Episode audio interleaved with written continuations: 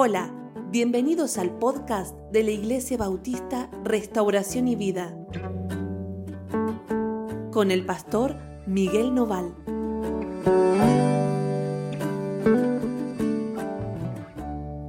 Hola, ¿cómo andan? Dios los bendiga muchísimo. Estamos muy contentos de estar juntos, de compartir este tiempo devocional. Esta mañana vamos a leer el libro de Isaías, capítulo 14, versículo 1, y vamos a leer varios versículos hasta el 23. El devocional de hoy se titula El opresor será destruido. Y por supuesto, cuando hablamos de opresor, vamos a mencionar como eh, el principal acusado a Satanás, ¿no es cierto? Porque es él el que ha intentado llevarnos a la destrucción total, es Él quien ha eh, tratado de esclavizarnos de muchas maneras y bajo su engaño el hombre ha caído y permanece allí. Pero un día el Señor nos promete que este opresor, que nuestro gran enemigo, va a ser vencido totalmente y va a ser llevado a la total destrucción. Así que vamos a leer Isaías y vamos a asombrarnos incluso cómo Isaías describe eh, todo esto que va a ocurrir. Dice, ciertamente el Señor tendrá piedad de Jacob, todavía Israel será su elegido, y lo hará reposar en su tierra, y en torno a la familia de Jacob se reunirán los extranjeros.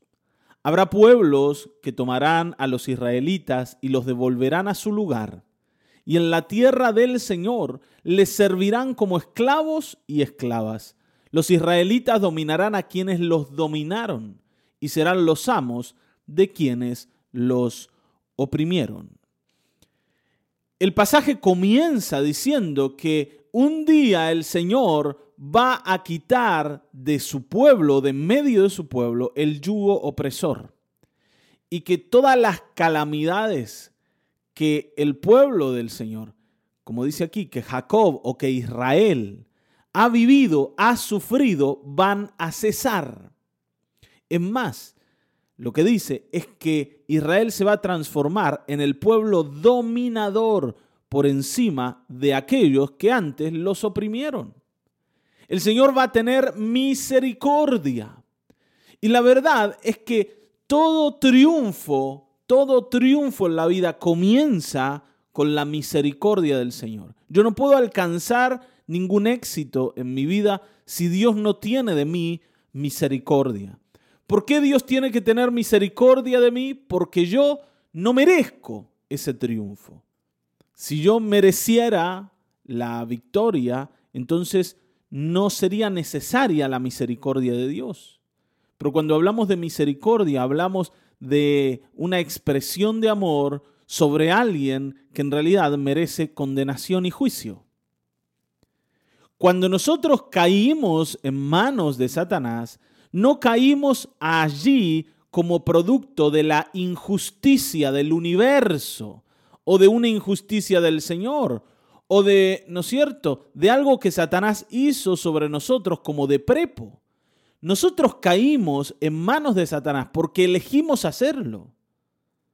Caímos en manos de Satanás porque le cedimos el poder de controlarnos. ¿Cuándo lo hicimos?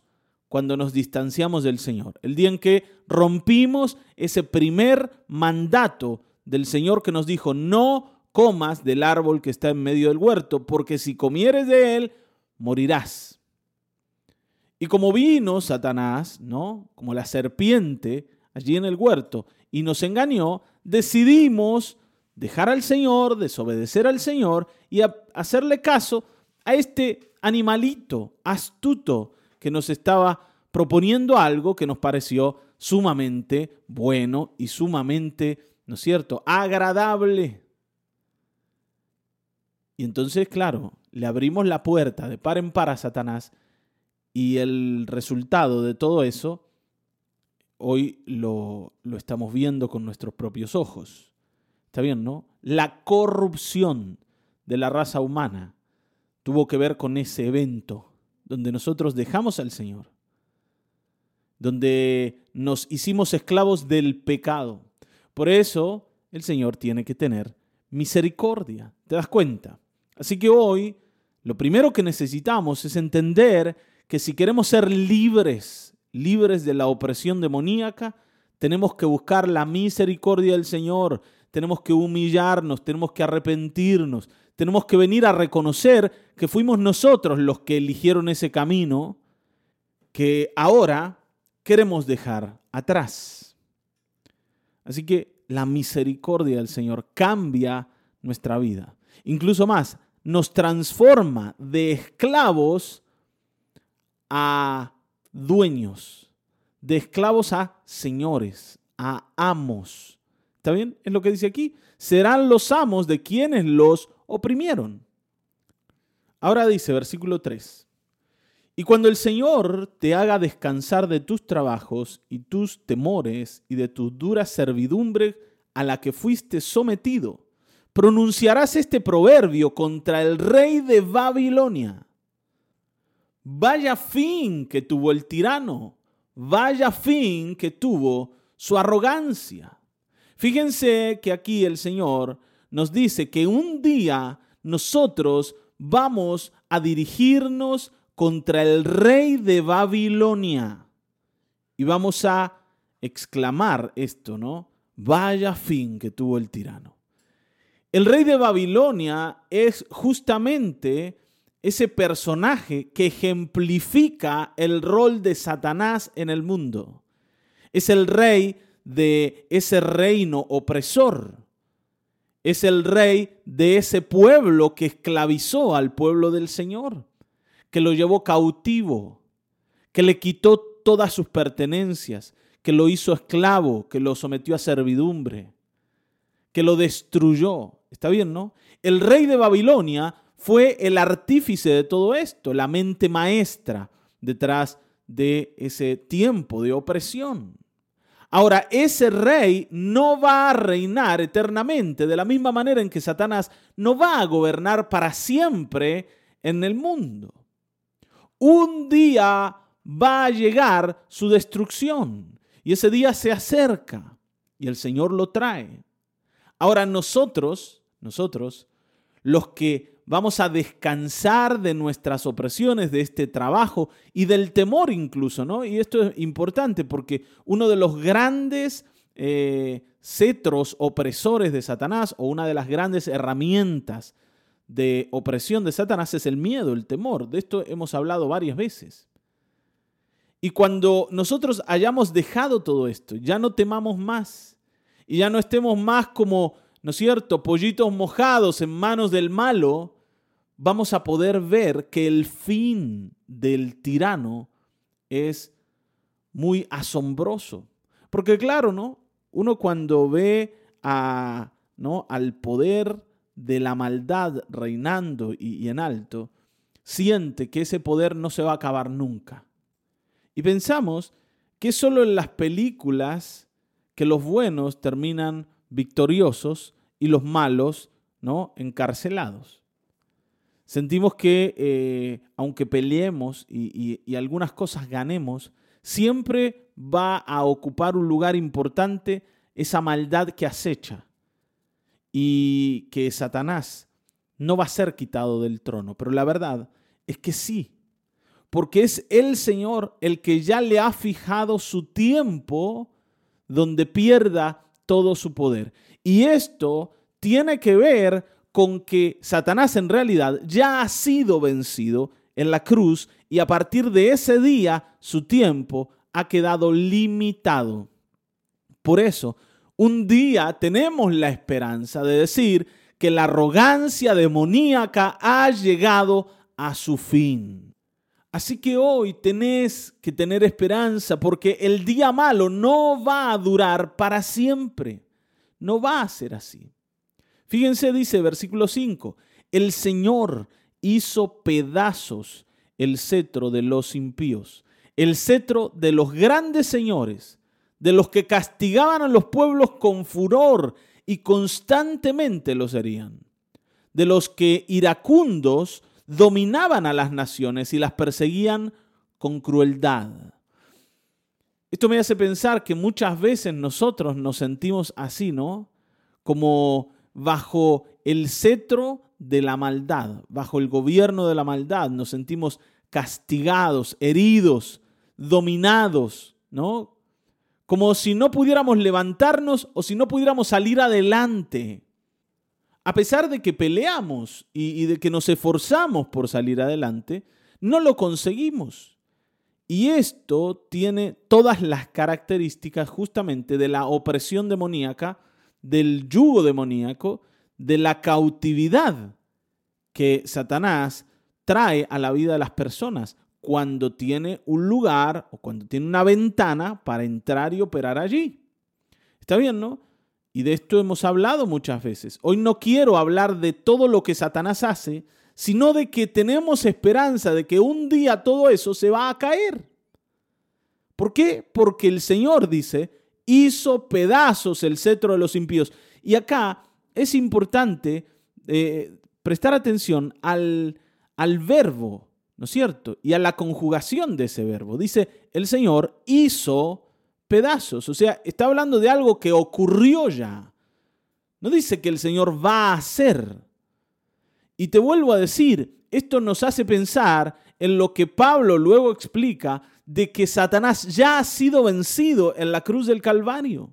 Cuando nosotros creemos en el Señor Jesucristo, no solo estamos recibiendo salvación para nosotros, vida eterna, perdón de pecados, sino que también estamos recibiendo victoria sobre Satanás y sobre todas sus obras. Estamos recibiendo la autoridad de decirle a Satanás y a sus demonios que se vayan de nuestra vida, que dejen de oprimirnos, que se corran del medio, porque ya no les pertenecemos.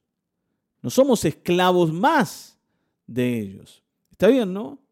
Antes éramos presa de su crueldad. Ahora estamos libres y estamos en manos del Señor que amorosamente nos ha perdonado. Está bien, ¿no? Por eso dice, fíjense, versículo 7 dice, toda la tierra se halla tranquila y en paz y se cantan alabanzas.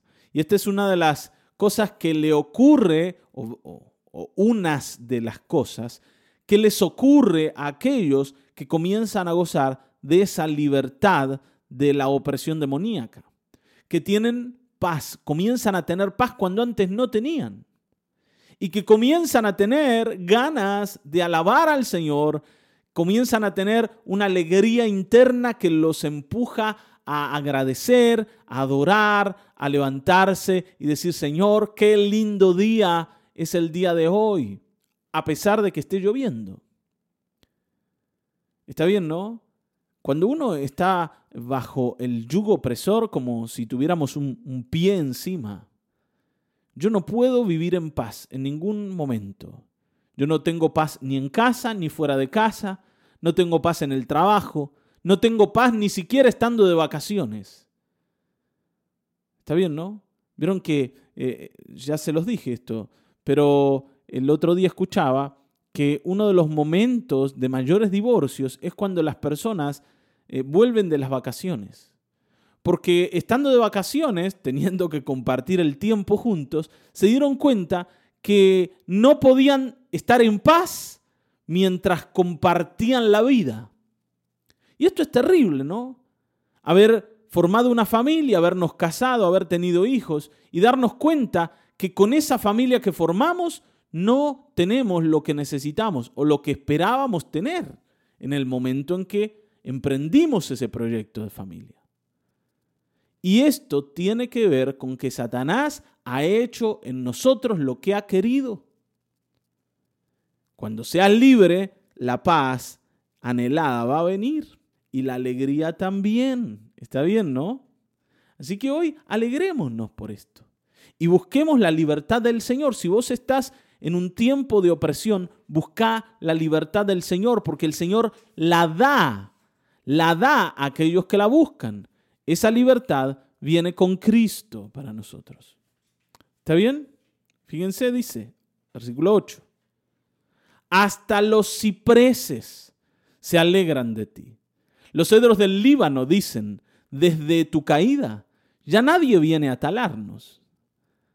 Tremendo es esto, hasta la creación se va a alegrar de que este malvado de Satanás haya caído.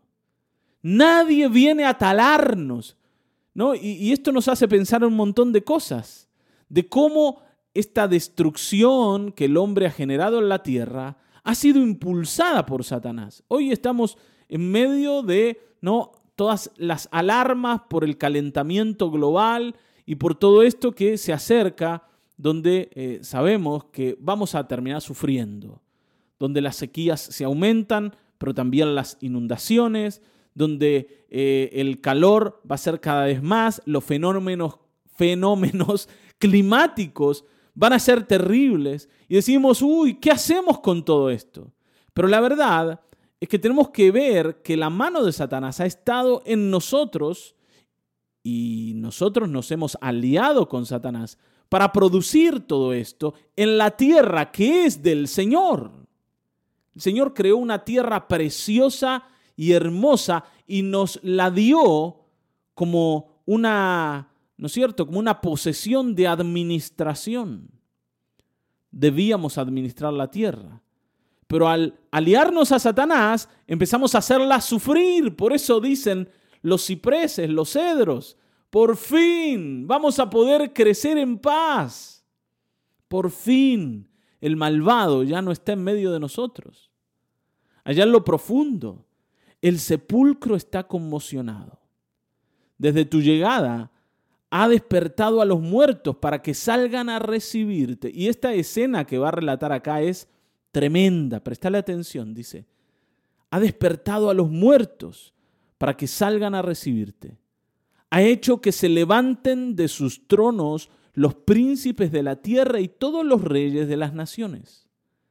Todos ellos te aclamarán y te dirán, ¿también tú perdiste el poder? ya eres uno de nosotros. Tu soberbia bajó a la tumba. Junto con el sonido de tus arpas, los gusanos son ahora tu cama y tu cobertor. Tremendo, ¿no es cierto? El reino de la muerte. Ese reino que Satanás manejaba a gusto. Lo va a mirar y le va a decir, al final de cuentas, vos también perdiste el poder. Al final de cuentas, sos como nosotros. Y ahora lo que te esperan son gusanos. Gusanos donde te vas a recostar y donde vas a dormir por la eternidad. Porque nadie se puede levantar contra el Dios de todo y estar en pie y mantenerse allí erguido sin moverse. El que se levante contra el Señor va a caer.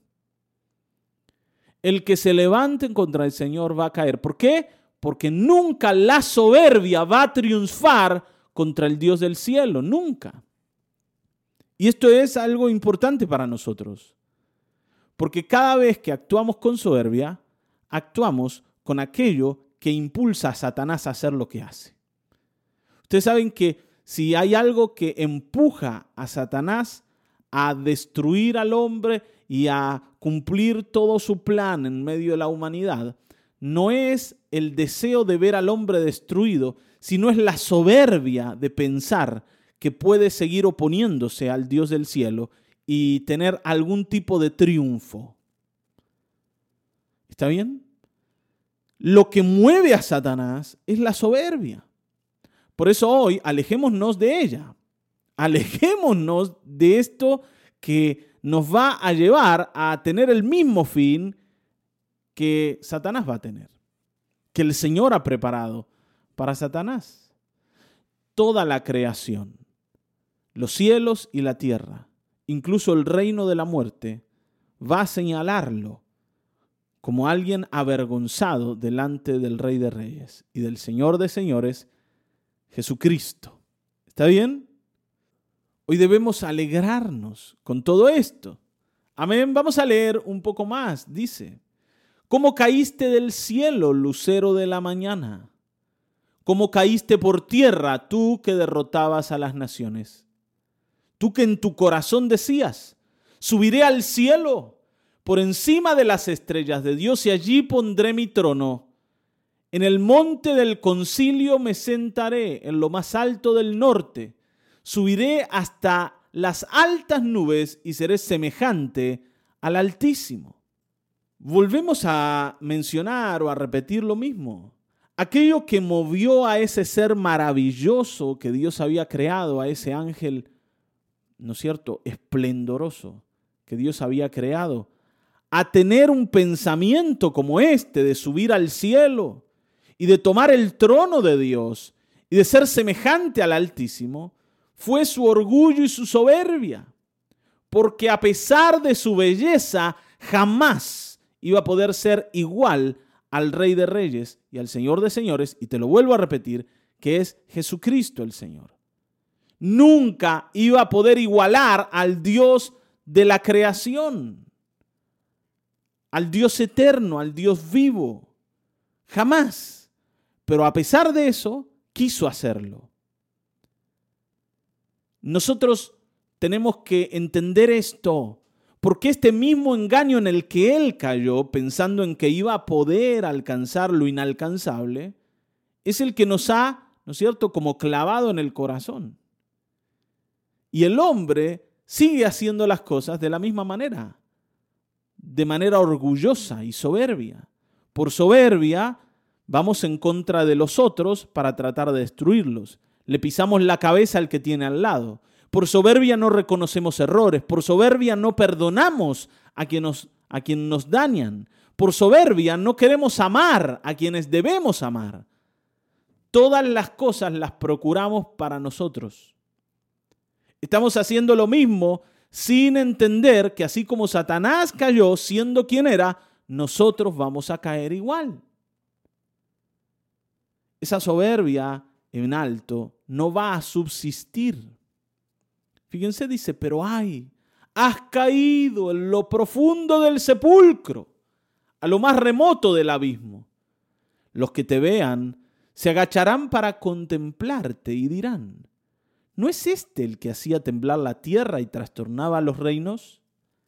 El que hizo del mundo un desierto, el que asolaba las ciudades y jamás liberaba a sus presos. Dice, se van a agachar y te van a mirar. Eso quiere decir, vas a estar tan abajo, tan hundido, tan en el fondo, que incluso los que eran menos que vos se van a asombrar y van a decir, mira este. Este no era el que exhibía su poder y el que oprimía y trastornaba los reinos y las naciones. ¿No es este el que tenía a sus presos, ¿no es cierto?, encerrados y nunca tenía misericordia. Sí, me parece que sí. ¿Qué le pasó? Está hecho una piltrafa.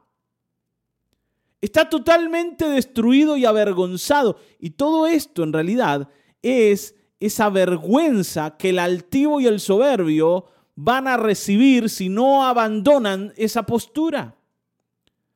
Satanás no tiene oportunidad de abandonar esto. Él ya lo ha ganado y está estipulado su día, en donde va a ser humillado y va a ser totalmente destruido, ¿no es cierto? Porque dice la escritura que en la cruz el Señor ya lo despojó de su autoridad ¿no? de su plena autoridad y lo exhibió triunfando sobre él y, y sobre todo el mundo demoníaco en la cruz. O sea, lo que tenía ya lo perdió. Pero un día, un día va a caer y va a caer como, como muerto y todos van a hacer burla de él. ¿Está bien, no? Y hay algo que te voy a repetir hasta que termine hoy el devocional y es que los soberbios van a caer con él.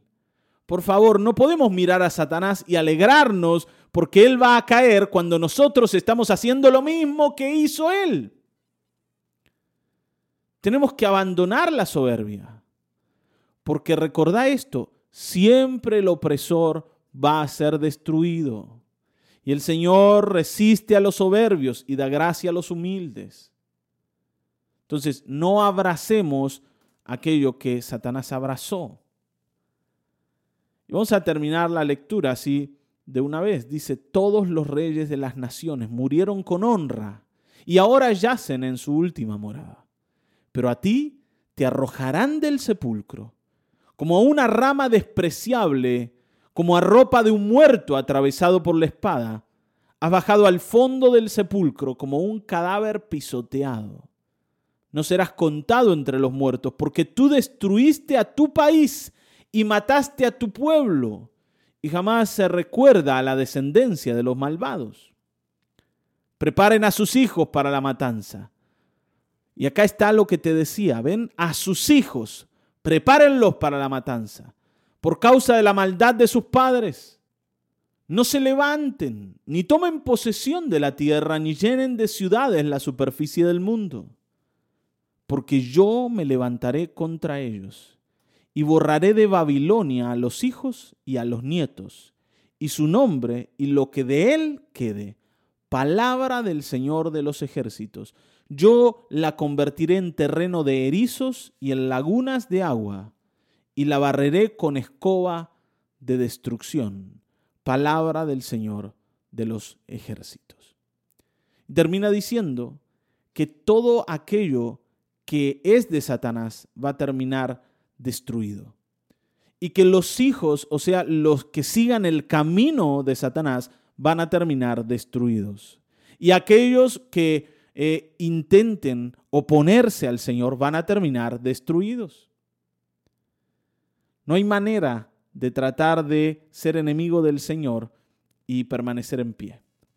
No hay manera de que la victoria sea alguna vez para aquellos que deciden resistir al Rey de Reyes, al que viene con poder, al que viene a gobernar, al Cristo que dio su vida en la cruz, no hay manera. Por eso hoy necesitamos humillarnos y arrepentirnos. Decir, Señor, yo un día era aliado de Satanás. Yo un día estaba perdido. Yo un día fui parte de ese reino que va a ser destruido. Pero hoy he llegado a Cristo por tu misericordia, por tu amor, porque yo no lo merecía.